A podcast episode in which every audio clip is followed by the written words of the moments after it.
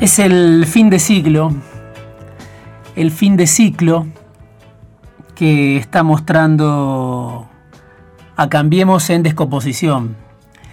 En el gobierno de la ciudad no dan abasto para atender los llamados de los parias que se quedan sin trabajo en la Casa Rosada, en la provincia de Buenos Aires. Lo llaman a Horacio Rodríguez Larreta con intención de ser ministro, pero no, no hay lugar.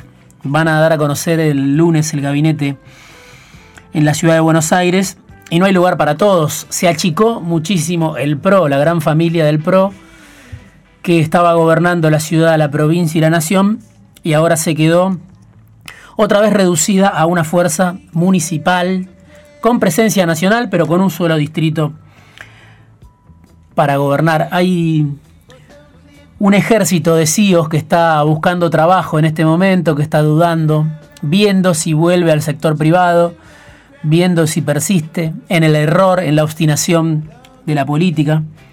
Es un drama menor si se compara con lo que tiene que vivir cualquier ciudadano de a pie que vive de un ingreso en pesos en este momento en la Argentina, en esta transición interminable hasta el 10 de diciembre, pero es también un proceso que da cuenta del fin de ciclo entre un gobierno que se va y un gobierno que llega. Macri, dicen, si fuera por él, dicen incluso en el macrismo, se iría a vivir a Madrid por un tiempo, otros dicen a Cerdeña, pero no se puede ir ahora.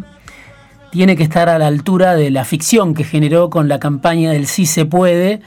Por lo menos durante un tiempo tiene que estar Macri todavía agazapado, disponible por si Alberto Fernández le va mal en el arranque de su gobierno. Siempre está la expectativa en el fracaso ajeno.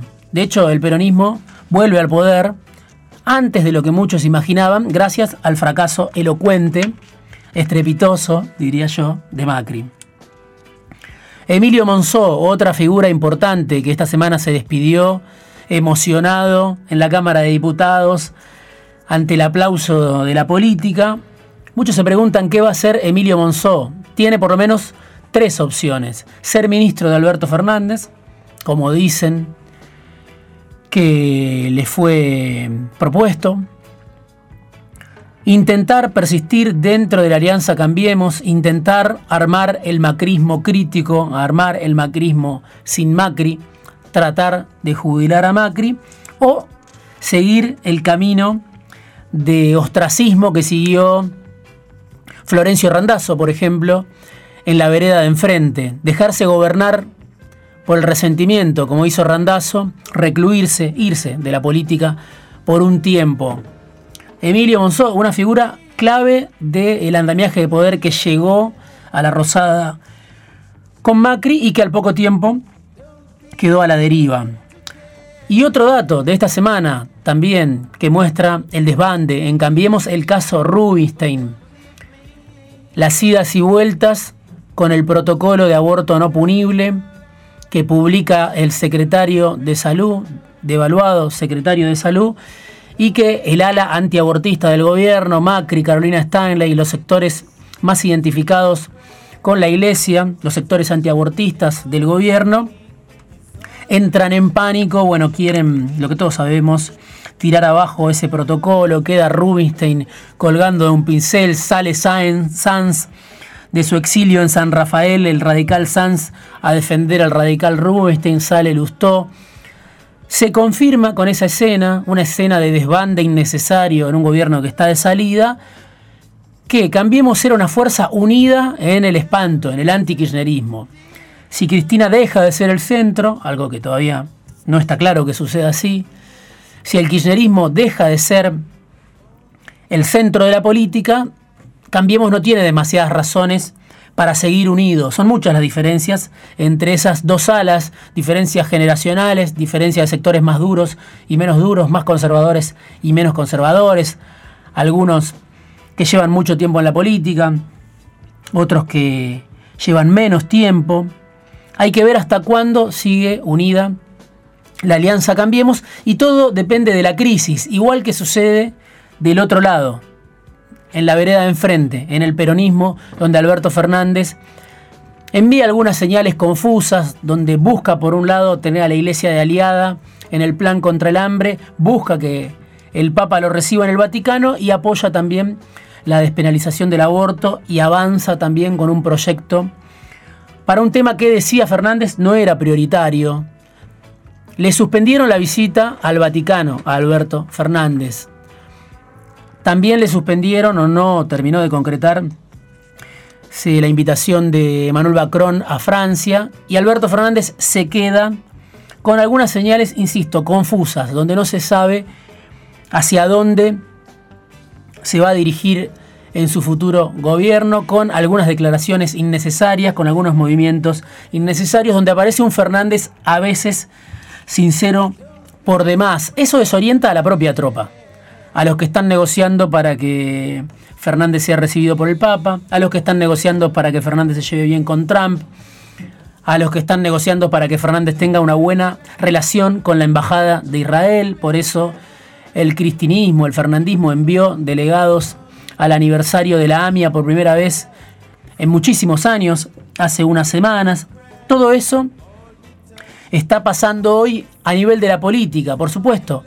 Es nada si se compara con la crisis real, con la inflación que estamos viendo, una inflación que está en el 42% en 10 meses, que va a cerrar el año arriba del 55%, las remarcaciones permanentes, los aumentos, aumentos de tarifas que van a venir, aumentos de prepaga para la clase media que votó a Macri y también la clase media que, que integra las filas del cristianismo, cierre de empresas como Grimoldi, por ejemplo, que cierra todas sus sucursales, como Sancor, que cierra una planta en Tucumán, Hace unos días veíamos los balances de Arcor, de Molinos, de las grandes empresas que aprovechan a despedir ahora, antes de que venga el cambio de gobierno, antes de que a Fernández se le ocurra volver a instalar la doble indemnización, como sucedió durante los años del primer kirchnerismo. Depende de la crisis el futuro de la política. Depende de la crisis el futuro de Cambiemos. Se ve una señal por ahora clara dentro, o que parece cada vez más clara dentro del espacio de Fernández, aunque no sabemos quién es el ministro de Economía, sabemos que Fernández le dice al fondo, no puedo pagar la deuda ahora. Y sabemos también que Fernández le dice al fondo y a los acreedores que no solo no puede pagar el capital de la deuda, sino que además no puede pagar los intereses de la deuda. No puede pagar nada, por lo menos por dos o tres años, que quiere empezar a crecer primero para después pagar si logra avanzar en esa negociación Fernández, obviamente va a tener margen para salir del círculo vicioso en el que quedó atrapado Macri, deuda o ajuste. Fernández no quiere ni deuda ni ajuste, para eso necesita del fondo, para eso necesita de Trump, para eso necesita de una negociación relativamente rápida y eficaz con los acreedores que le muestran los dientes al gobierno argentino.